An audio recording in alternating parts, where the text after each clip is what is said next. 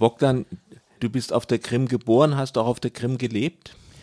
Das ist umgekehrt. Ich bin nicht auf der Krim geboren, aber ich habe auf dem Krim gelebt. Ich habe da nur zehn Jahre gelebt. Das war zwischen 79 bis, ah, sogar ein bisschen mehr, 15 Jahre, von 79 bis 94.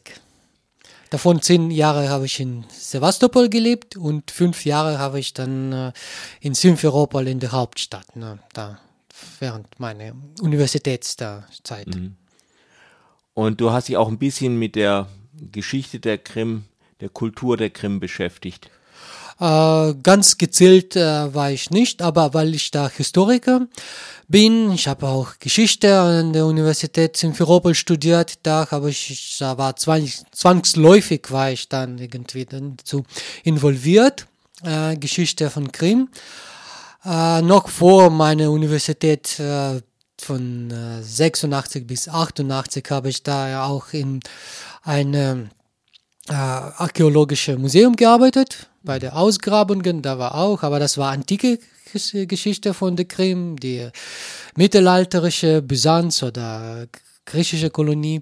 Und dann natürlich während meines Universitätsstudiums, das war Ende der 80er, 88 bis 93, habe ich da in Berührung mit der allgemeinen Geschichte äh, gekommen und war noch auch die Zeit interessant, weil damals waren die ersten Tataren kamen damals, die und kamen auch die ersten Studenten, die sich dann äh, von äh, Usbekistan dann Universität in Samarkand oder Taschkent, die kamen dann nach Simferopol und dann waren da kamen natürlich die ersten Kontakte, waren die ersten Freundschaften dann irgendwie beschlossen. Da kann man natürlich auch damit und äh, viel erleben.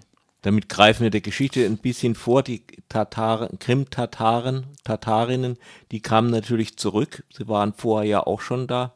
Aber wie kam die Krim eigentlich überhaupt zu Russland? Also Russland, der Kern wohl Moskau, Novgorod und so weiter, weit entfernt eigentlich. Was war davor, was war danach?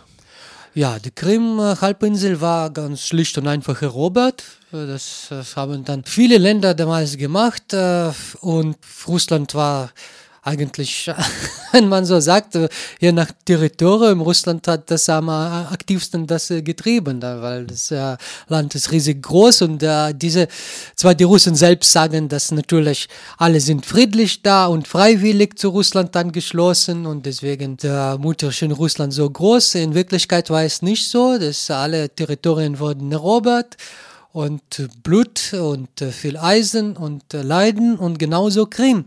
Und die Geschichte von Krim ist äh, eigentlich, was da jetzt äh, Halbinsel Krim darstellt, ist äh, nicht so, wie äh, Krim war vor, vor, sagen wir, russische Annexion. Die erste Annexion war von Krim, das war 1783. Und, sogar nicht wie vor 150 Jahren, noch bis Mitte des 19. Jahrhunderts. Krim war richtig ein orientalisches Land und äh, man könnte da durch das Land fahren, durch den Krim, wenn man so diese Reiseberichte von äh, äh Reisenden, und das war interessant, ich war für letzte Zeit äh, auf der Krim, vor, äh, jetzt wird es dann äh, zwei Jahre sein. Es war Sommer 2013 und damals haben die krimische Verlage haben damals so eine Initiative gestartet, eine Serie von äh, Reiseberichten veröffentlicht aus dem 18. und 19. Jahrhundert auf Russisch übersetzt. Das waren die französische Reisende, die, die direkt nach der Annexion dann Ende 18. Jahrhundert gereist waren, dann oder die Russen, die Anfang 19. Jahrhundert und es waren äh, sehr interessante Reiseberichte auch zu lesen. Das war richtig eine Reise ins Orient, wie das war für Europäer, nach Ägypten zu fahren oder in die Türkei. Das war alles so. Und jetzt ist das äh, kein Spur davon. Alles äh, ist vernichtet worden und dann ausgerottet und äh, mit den Einsiedlern aus äh, Zentralrussland besiedelt halt.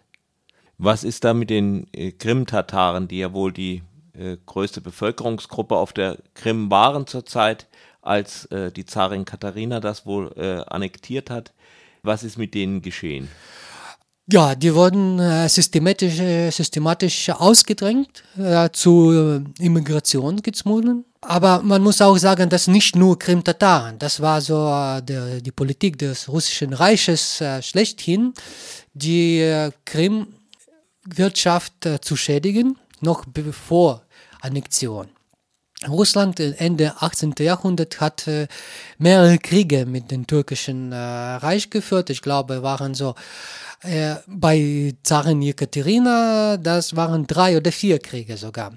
Das heißt, letzte Drittel des 18. Jahrhunderts.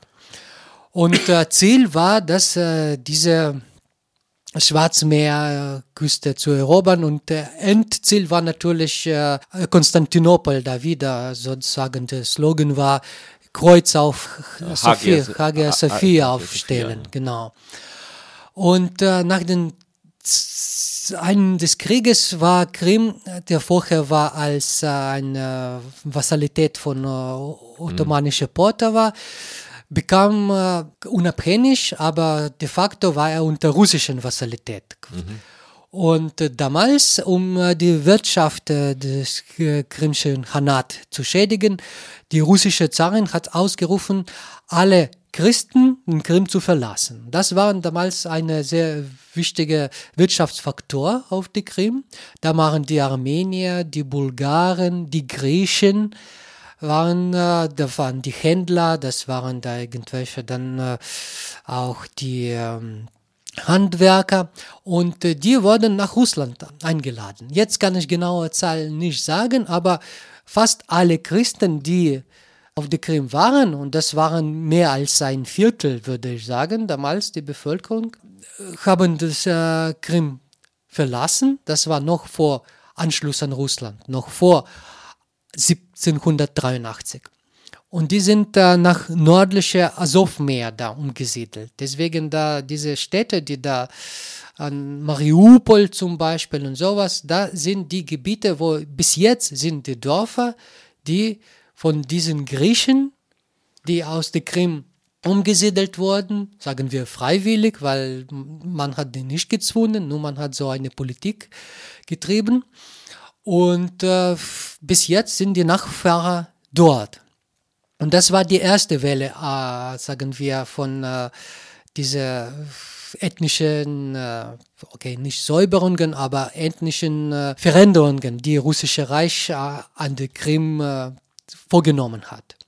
Und die zweite Welle kam natürlich nach dem Anschluss von Krim, das war 1783. Da kam man dann, äh, wie man es äh, dann sagt, die Zwang zur Immigration in der Türkei. Und äh, im Laufe des 19. Jahrhunderts sind zwei Drittel alle Krim-Tataren haben das Krim verlassen. Das war ungefähr 300.000 äh, Krim-Tataren. Und davon ist äh, 100.000 geblieben Ende äh, 19. Jahrhundert. Zwei Drittel. Das ist eine riesige Zahl halt. Ne? Mhm. Und äh, erst äh, sogar nach dem Krimkrieg, das war im Jahre 1800, 56. 56 bis 56 war Ende, ich glaube 53 hat sie angefangen bis 56, also 1856 sind dann schon in, nur in diesem Jahr 18 bis 20.000 mit den türkischen Truppen sind Tataren dann in die Türkei gegangen halt. Ne? Waren mehrere Wellen und eine davon war gerade das irgendwie in 20er, 30er Jahren, 19. Jahrhundert, da war nach diesem Krimkrieg und dann nach war noch die 70er, 80er Jahren des 19. Jahrhunderts. Und äh, dann, das war noch im Zarenreich, dann gab es noch eine, sagen wir, große weltbekannte, sagen wir, diese Nacht im Jahr 1944. Das war so große Katastrophe der krimtatarischen Bevölkerung äh, des Volkes, äh, als sie alle wurden zwangshaft in äh, Wagen dann Nacht- und Nebelaktion halt in, nach Usbekistan verfrachtet. Die ganze Bevölkerung. Es war.